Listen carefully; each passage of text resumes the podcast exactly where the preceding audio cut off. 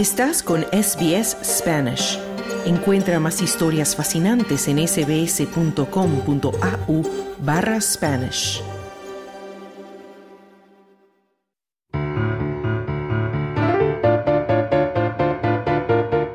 Tiempo libre. Noticias positivas. Y en tiempo libre de Radio SBS ya llegamos al tiempo de las noticias positivas de la semana y se encuentra con nosotros Esther Lozano. Esther, ¿cómo estás? Hola Carlos, muy bien. ¿Y tú qué tal?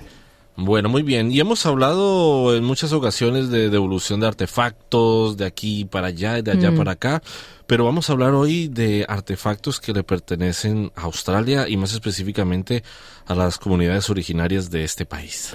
Sí, resulta que cuando el explorador inglés James Cook y su tripulación hicieron contacto por primera vez con los aborígenes en 1770, docenas de lanzas fueron tomadas de los campamentos de los propietarios tradicionales en el área de Botany Bay, en Sydney. El presidente de la Fundación Guyaga, Ray Ingray, dice que estas lanzas tenían una gran importancia cultural y que su pérdida entonces se sintió profundamente.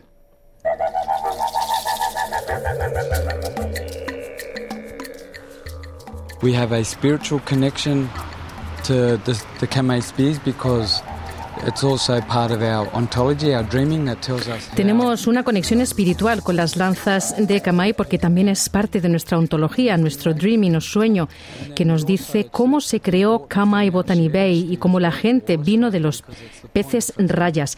Y luego también es importante para nuestra historia compartida para todos los australianos porque es uno de los primeros contactos, decía el presidente de la Fundación Guyaga y más de 250 años después solo quedan cuatro de estas lanzas. Estos artefactos se han mantenido en un museo de Cambridge, en el Reino Unido, durante más de 100 años y solo se trajeron temporalmente a Australia para una exposición en el Museo Nacional de Canberra en el año 2020. Los custodios tradicionales dicen que han estado presionando para su regreso permanente durante décadas y ahora están de enhorabuena porque esto se está convirtiendo en una realidad. Escuchamos ahora a la presidenta del Consejo de la Perus en Sydney, en las tierras aborígenes, Noelin four spears Trinity College um, las cuatro lanzas Kamei en poder del Trinity College finalmente volverán a casa para siempre. El Trinity College acordó a principios de esta semana transferir la propiedad de estas lanzas al país, por lo que regresa a la comunidad aborigen de la Perus, decía esta mujer de las tierras aborígenes de la Perus. Y Noelin Timby dice que la comunidad está encantada con esta noticia. No he dejado de sonreír desde que escuché la noticia. Escuchar que van a volver y que van a volver para quedarse es inimaginable. Es algo en lo que hemos trabajado y algo de lo que hemos estado hablando durante mucho, mucho tiempo, decía Noelin Timbery. Bueno, y cuando las lanzas regresen a Australia, Ray Ingrid dice que se van a exhibir en su territorio, en Cornell, en el nuevo centro de visitantes en la península de Cornell, aquí en Sydney. El curador principal del Museo Nacional de Australia, el doctor Ian Coates, ve esta repatriación como un paso positivo para promover la gestión respetuosa de las colecciones en todo el mundo.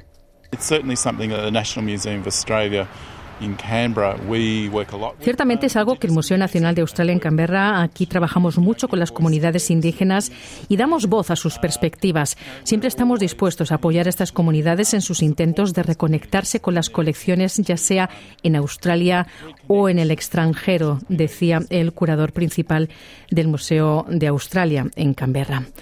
Ray Ingrid espera que el regreso permanente de estas lanzas provoque más esfuerzos de reconciliación.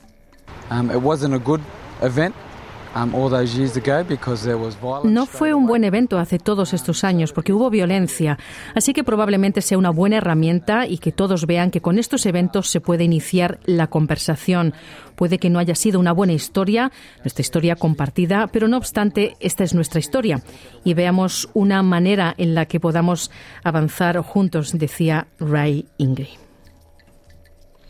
Fantástica noticia y fantástico que a poco se escucha que traigan a Australia ese tipo de artefactos. Se escucha mucho en otros países, pero muy buena noticia para la historia australiana. Eso es.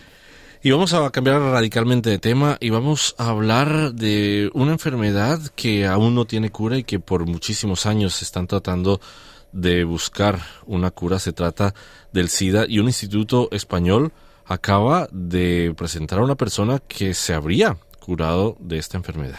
Sí, es el Instituto Español de Investigación del SIDA, IRSI Caixa, y ha presentado un caso de curación de la infección del virus del SIDA, el VIH, esto después de haberle hecho al paciente un trasplante de células madre.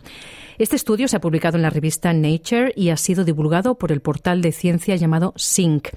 Al parecer, se trata ya del tercer caso en el mundo de una curación de este tipo y este estudio ha confirmado que el llamado paciente de Düsseldorf no presenta ya ningún rastro de partículas virales del VIH. Al parecer, el hombre se estaba tratando una leucemia para lo que recibió este trasplante de células madre y por este motivo se suspendió de forma supervisada el tratamiento antirretroviral contra el SIDA y después, cuatro años después, se mantiene sin virus en el organismo. Estas evidencias hacen pensar a este equipo científico que este caso del paciente de Düsseldorf es un nuevo caso de curación de una enfermedad que, como dices, se considera hasta ahora incurable, pero que se puede mantener bajo control con medicación. El español Javier Martínez Picado es uno de los investigadores y coautor de este artículo y explicó a esta revista digital Sync que, bueno, que junto a un excelente equipo de profesionales de todo el mundo Llevan ya nueve años estudiando estos casos excepcionales en los que, gracias a esta estrategia terapéutica de, de, hacer una, una curación con células madre, pues el virus queda totalmente eliminado del cuerpo y dijo que bueno que quieren entender detalladamente cada paso del proceso de curación para poder diseñar estrategias que sean replicables a toda la población dijo el investigador español. Bueno, a día de hoy este paciente de Düsseldorf tiene 53 años, está en buen estado de salud, pero los científicos dicen que aunque este tipo de trasplante de células madre eh, no está al alcance de todo el mundo, porque es muy complejo y porque en realidad se utiliza solo en casos de cáncer de sangre o de leucemia. A pesar de esto, pues eh, esta terapia abre las esperanzas para los científicos que se dedican a luchar contra este, este virus. Y por dar un dato, Carlos, decir que la organización ONU-SIDA ha publicado en los últimos datos que manejan en el año 2021 que 38 millones y medio de personas en el mundo viven con el SIDA, con el VIH y casi 30 millones de ellos tienen acceso ya a las terapias antirretrovirales. Mucha más gente en la última década que los, que los primeros 5 millones que había de personas que accedían a estas terapias contra el SIDA, Carlos. Bueno, muy importante y un paso es un paso significativo para encontrar finalmente una solución o una cura final a esta enfermedad. Ojalá que sí. Esther Lozano, muchísimas gracias por las noticias positivas de la semana. Un saludo para todos. Buena tarde. Dale un like, comparte, comenta. Sigue a SBS Spanish en Facebook.